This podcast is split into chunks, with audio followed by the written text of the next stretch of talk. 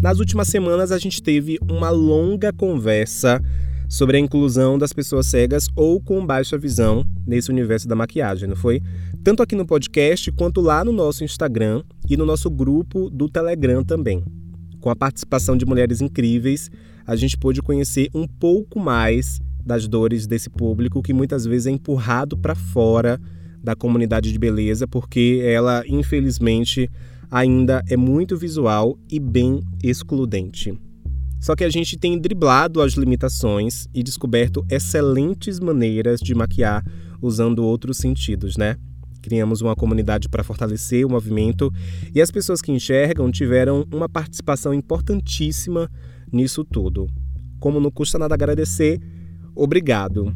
Estamos fazendo o nosso papel.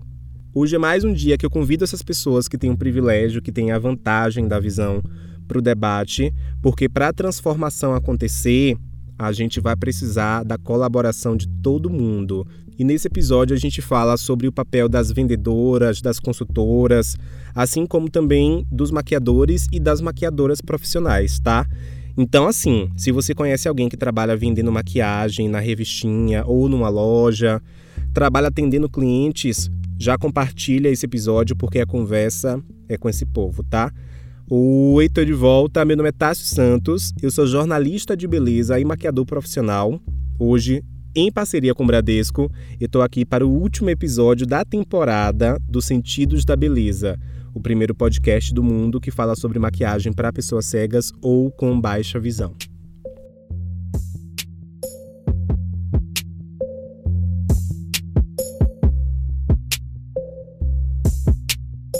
Recadinho do Bradesco antes da gente começar o nosso papo. Como vocês sabem, desde 2018, todo final de ano, o Bradesco presenteia a gente com curta de animação, de qualidade assim, cinematográfica e totalmente produzido por artistas brasileiros. No terceiro capítulo da saga de Lúcio e Luna, o desafio agora é gigantesco. A gente acompanha na animação os vagalumes na busca por mostrar para seu Oswaldo e Vitinho e toda a vizinhança que está no brilho de cada um cada um do seu jeito, a força para fazer acontecer. No ano em que todo mundo enfrentou um grande desafio, a gente descobriu também que há sempre um motivo para voltar a brilhar. Vá lá depois no YouTube e coloque assim: Bradesco Animação Final de Ano, para assistir a esse que é o capítulo mais desafiador e emocionante da saga, gente, porque quando eu assisti na televisão, eu abri minha boca para chorar, tá uma coisa linda. Eu recomendo também que vocês assistam, tá? Tá assim, uma coisa sensacional. Obrigado Bradesco por financiar a primeira temporada aqui do podcast.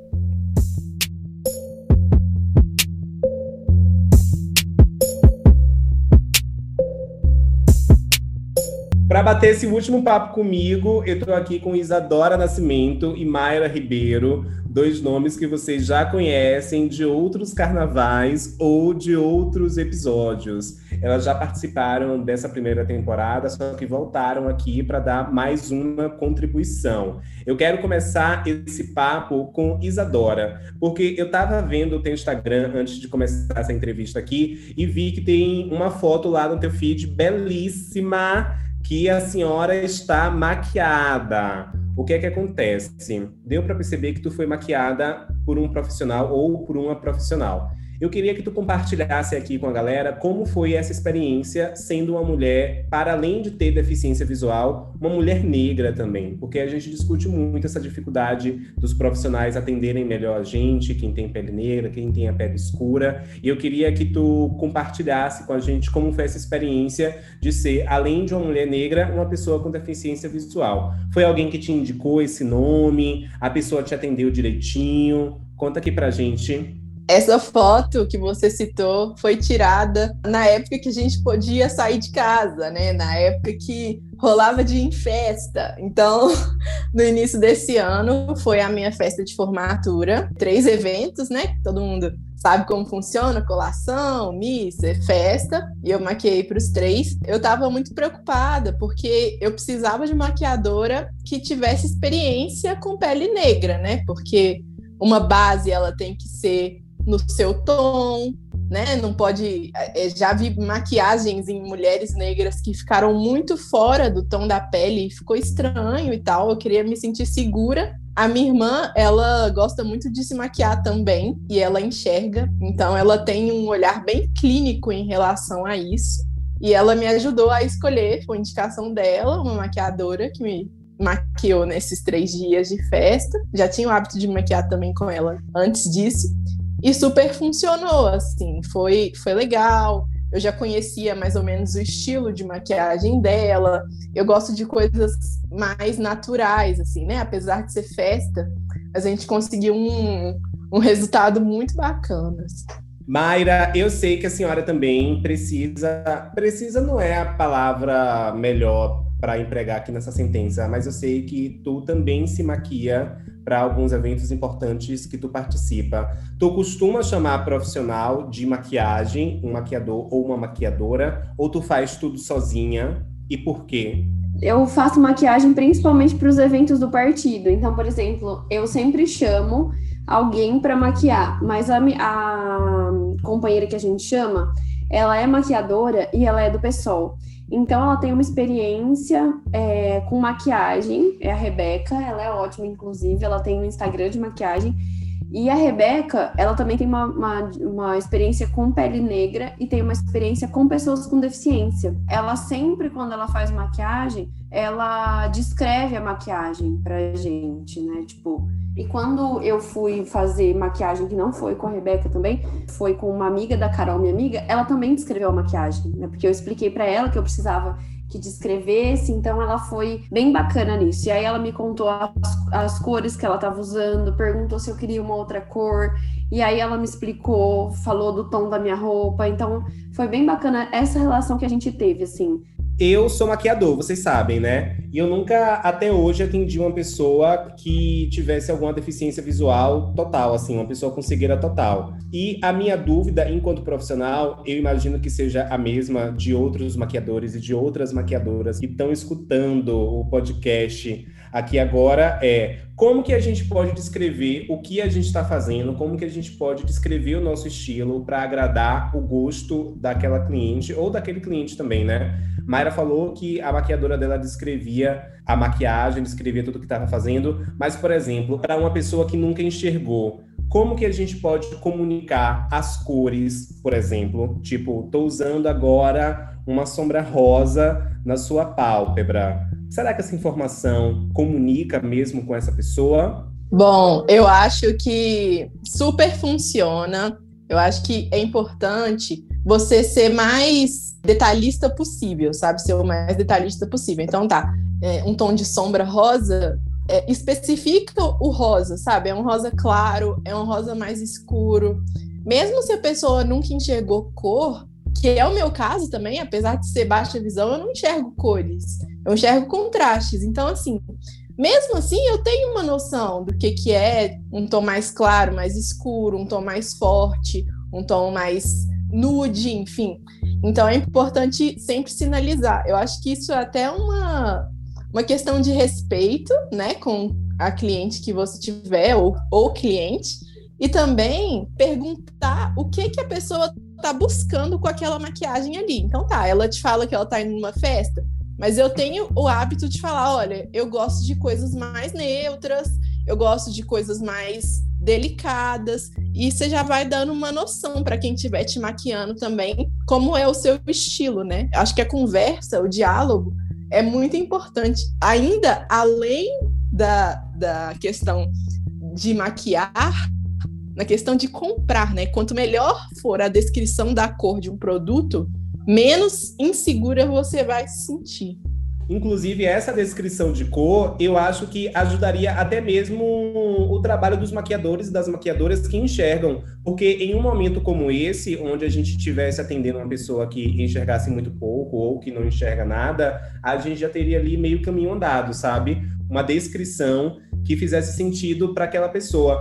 Porque hoje, como é que eu faço? A cliente senta na cadeira e ela muitas vezes não sabe verbalizar direito a maquiagem que ela quer, ou as cores, inclusive os tons que ela quer usar. Então, eu pego uma paleta de sombra, eu pego um batom, eu pego, sei lá, aquele produto e mostro para ela para saber se tá, se tá no agrado. Mas, obviamente, que essa dica funciona aí para quem vai enxergar aquele produto que eu estou mostrando e decidir se é aquilo mesmo ou não que ela quer. Se tiver um produto, por exemplo, com a descrição, eu acho que até o meu trabalho também, não só as pessoas que não enxergam ou que enxergam um pouco, seriam contempladas, mas até maquiadores e maquiadoras, em um momento como esse, já teria meio caminho andado ali para descrever o produto. Tu não acha, não, Mayra?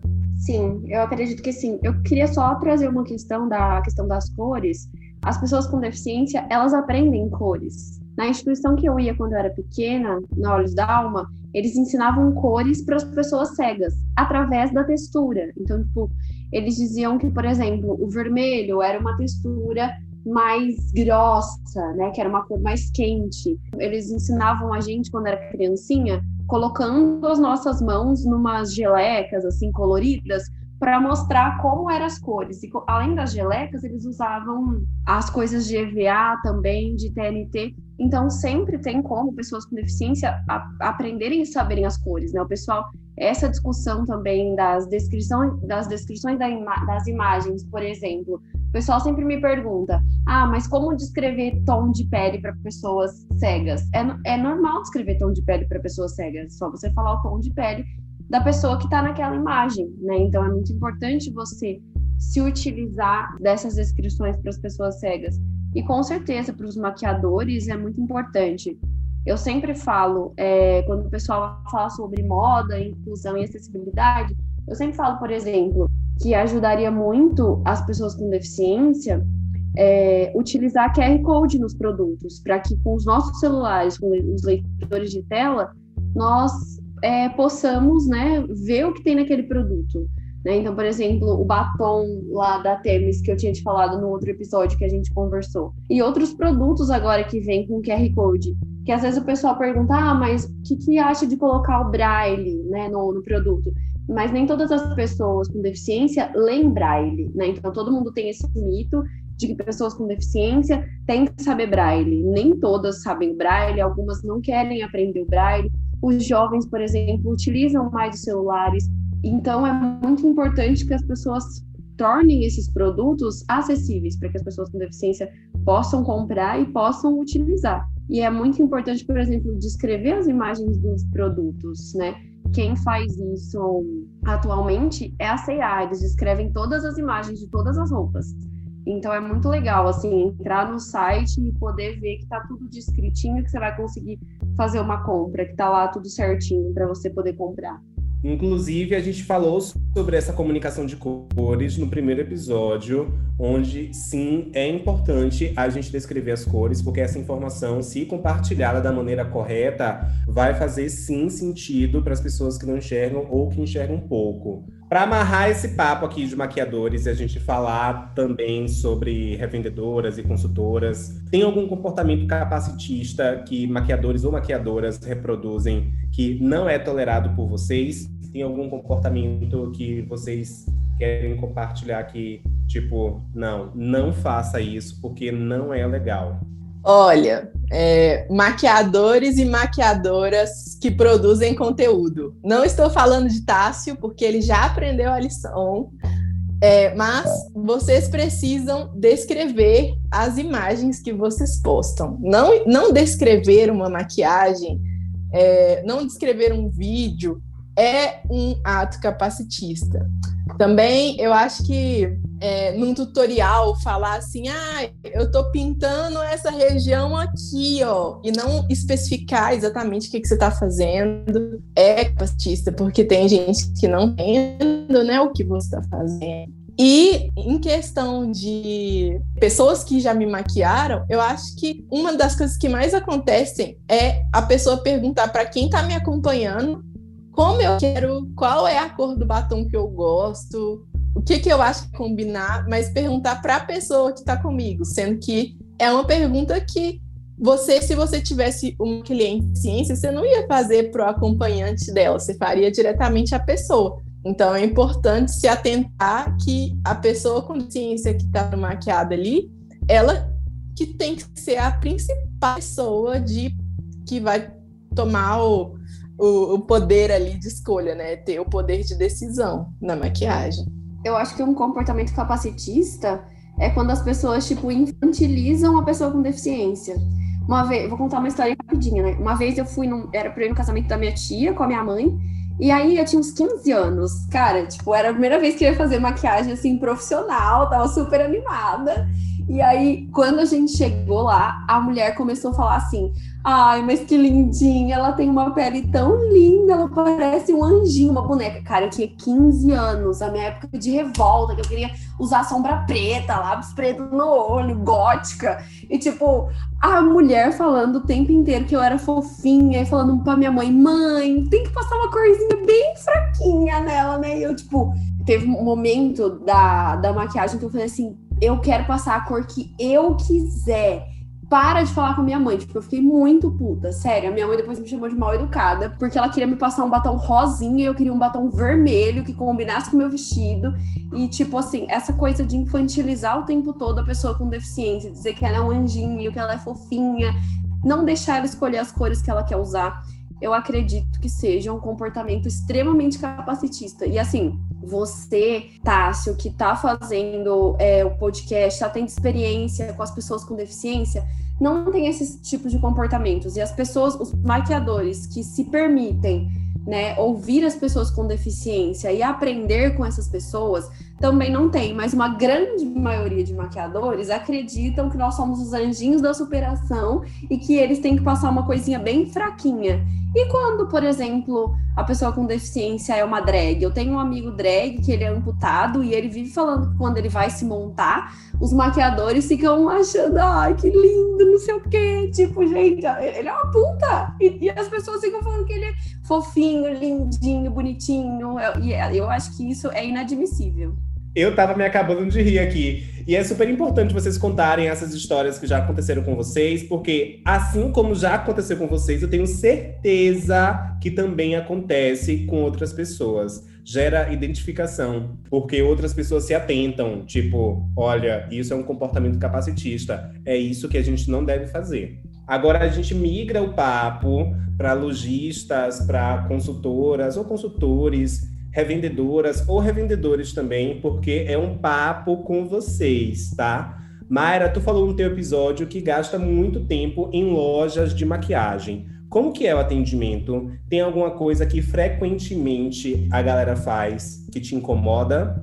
Olha, eu acho que quando, a, quando, por exemplo, uma coisa que a Isa trouxe, que é a questão de falar com a pessoa que está do meu lado e não falar comigo, isso me incomoda bastante. E é um reflexo do capacitismo. Né? As pessoas, elas sempre falam com o meu acompanhante, e às vezes quando eu vou sozinha, elas não têm noção de como me auxiliar. Então, por exemplo, eu ando muito sozinha e eu sempre vou nas lojas sozinha.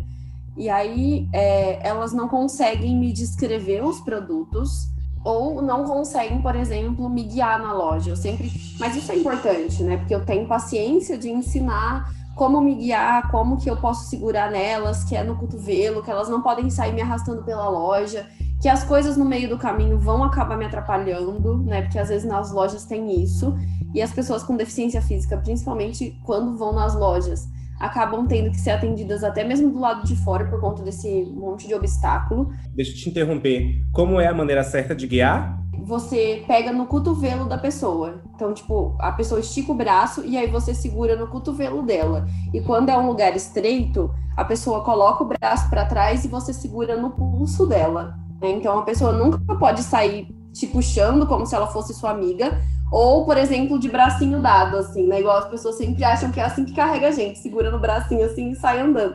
Ou pegar na sua mão, né? Uma vez um vendedor pegou na minha mão, mas aí eu expliquei. Então, descrever o produto, ele acaba se tornando um hábito do, do vendedor quando eu tô lá na loja por um tempo e já pedi para descrever 10 produtos né, na mesma loja. Aí ele consegue descrever, mas de início, assim, ele sempre tem essa dúvida: como que descreve? Mas como que é melhor para você? Se eu não tivesse sozinha, eles fariam o que a Isa falou, perguntariam para minha mãe ou para minha amiga como, como fazer comigo, Mas como não tem outra alternativa, não tem mais ninguém para falar além de mim, então eles falam comigo. Então é muito importante que eles aprendam isso, como atender né, uma pessoa com deficiência. É, isso deveria ser um curso dado nas empresas. Eu sempre dei essa sugestão que as empresas dessem um curso, porque já que eles preparam diversos cursos para os atendentes, né, quando começam a trabalhar, esse deveria ser um curso, como atender as pessoas com deficiência.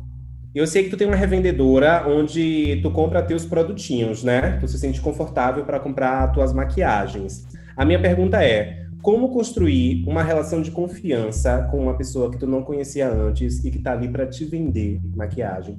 Como, por exemplo, não cair em uma conversa, em um papo de vendedora? É, eu tenho, eu tenho muito medo, na verdade, de pensar nessas questões de, de comprar um produto e ele ser um produto errado ou que não combina com a minha pele. A Marlene, ela acabou construindo essa relação comigo por conta do diálogo mesmo né? Eu falando sobre a questão de as questões de maquiagem, que eu nunca tinha sido, nunca tinha me sentido representada, que eu tinha medo de comprar nos sites porque não tinham descrições dos produtos.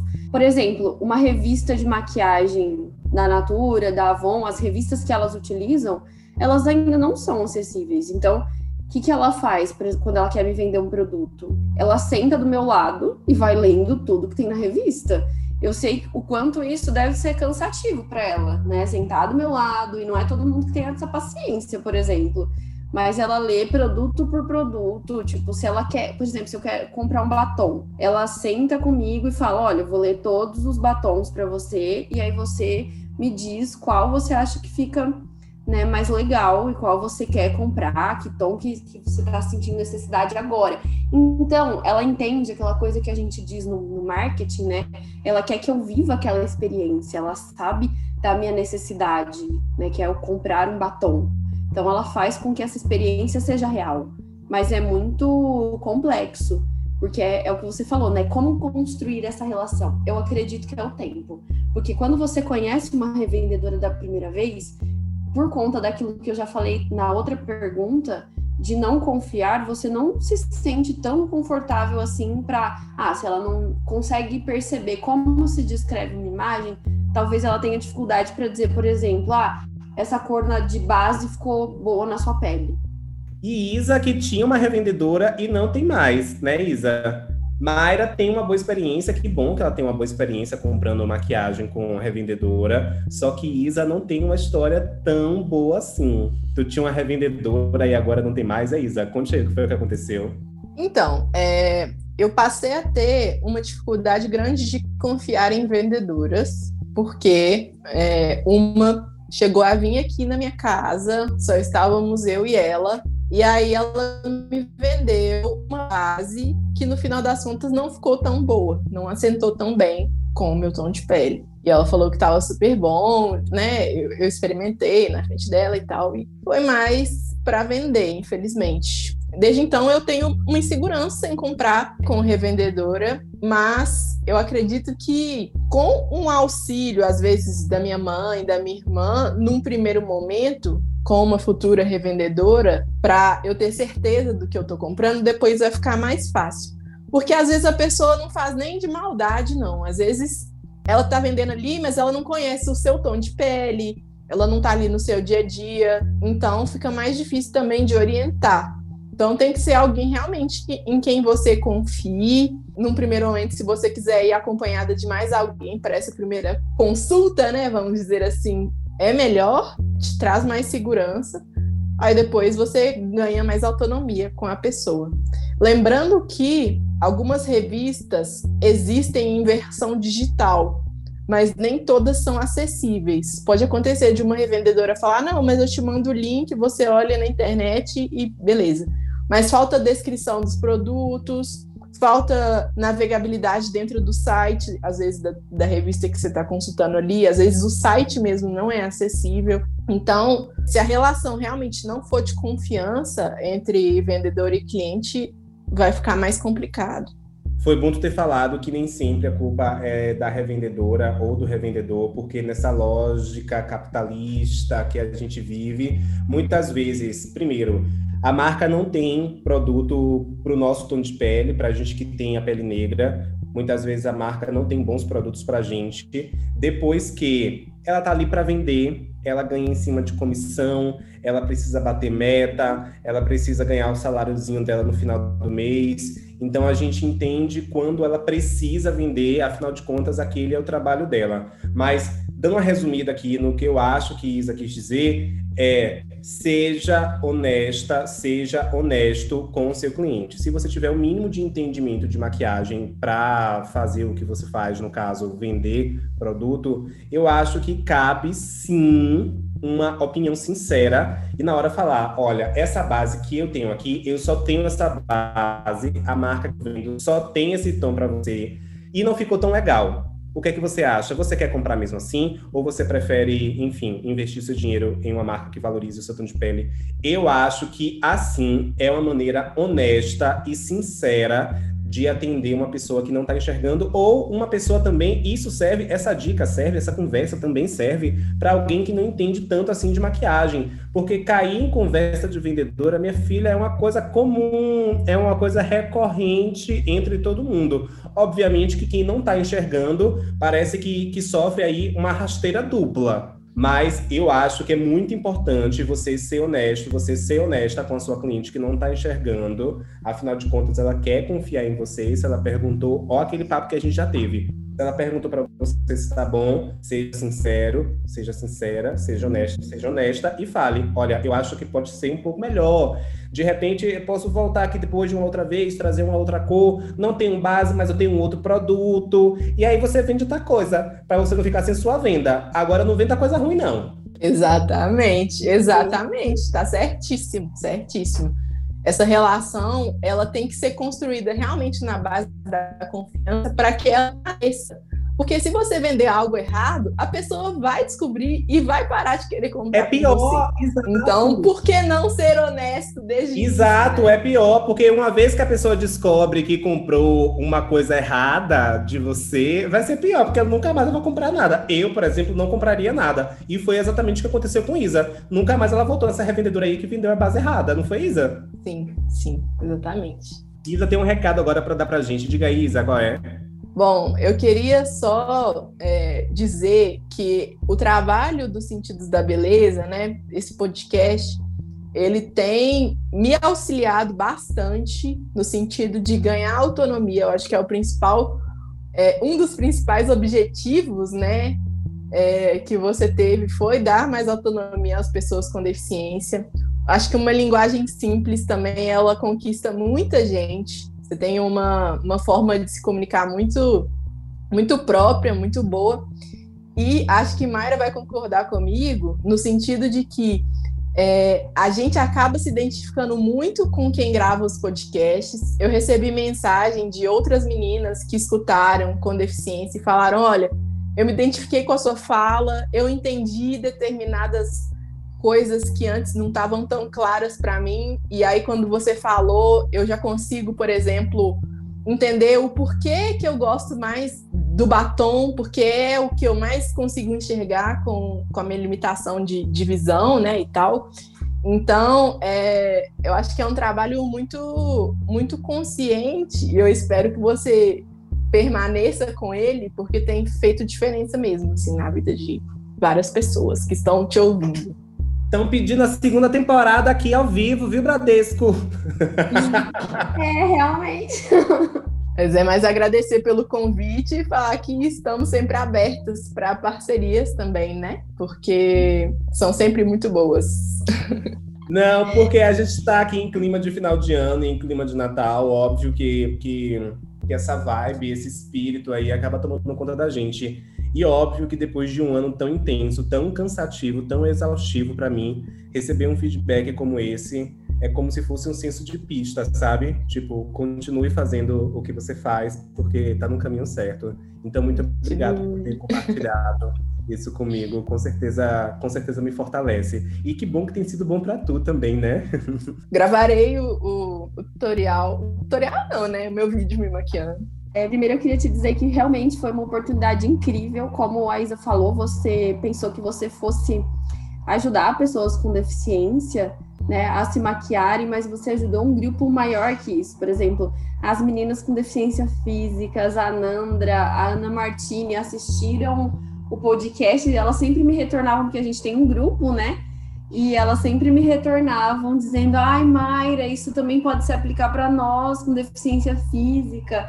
E quando eu vi a sua entrevista na revista, que eu te mandei mensagem chorando, eu mandei mensagem para ele chorando, ele aos prantos, dizendo, Tássia, que coisa mais linda. Porque é muito importante para nós, pessoas com deficiência, essa parceria, né? E pensar também que, por exemplo, é, eu já falei isso e repito, né, que falar sobre pessoas com deficiência, falar sobre mulheres com deficiência, não é só falar sobre corrimão e rampa, é falar sobre é, sexualidade, é falar sobre capacitismo, é falar sobre maquiagem, falar sobre roupa, e é falar sobre o mais importante, é falar sobre escolhas. Porque esse público é um público que as pessoas, na maioria das vezes, acredita que não tem escolha, que não tem, inclusive, oportunidade de decidir sobre a sua própria vida. Então, você falar sobre isso com mulheres com deficiência é você empoderar essas mulheres, é você falar sobre autoestima, e como a Isa falou, né, várias meninas me mandaram mensagem, mandaram direct falando, pedindo outras temporadas, falando que você é muito legal. As meninas com deficiência física agora disseram que querem um podcast falando sobre maquiagem para mulheres com deficiência física e mobilidade reduzida. Então, acredito que esse é o primeiro passo para os sentidos da beleza e Tássio Santos. Eu acredito que tenha muito mais coisas por aí ainda te aguardando, tenho certeza disso. Muito obrigada.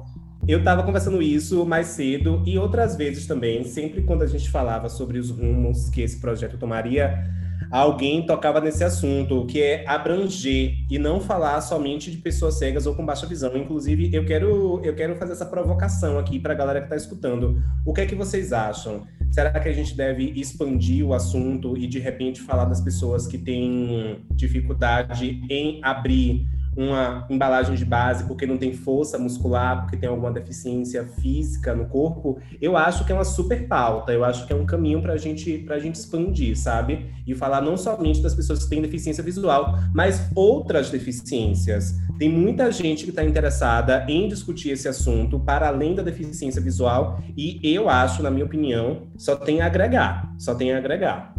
Feliz Natal, gente! Feliz Ano Novo! Que em 2021 a vacina saia pra gente, de repente, já pensou gravar esse podcast ao vivo?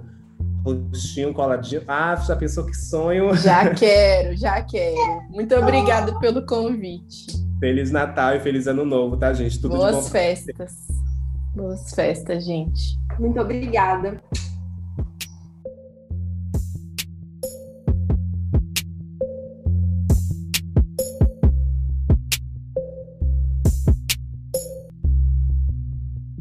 Olha, eu tô contando com vocês no quesito divulgação para a gente espalhar essa mensagem por aí e fazer com que todo mundo saiba, todo mundo também não, mas com que a maior quantidade possível de pessoas saiba que esse projeto existe e que existe aqui no Brasil.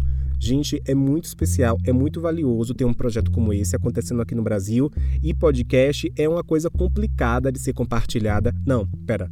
Reformulando, não é que é difícil compartilhar um podcast, é muito fácil, tanto é que eu estou pedindo para vocês fazerem isso.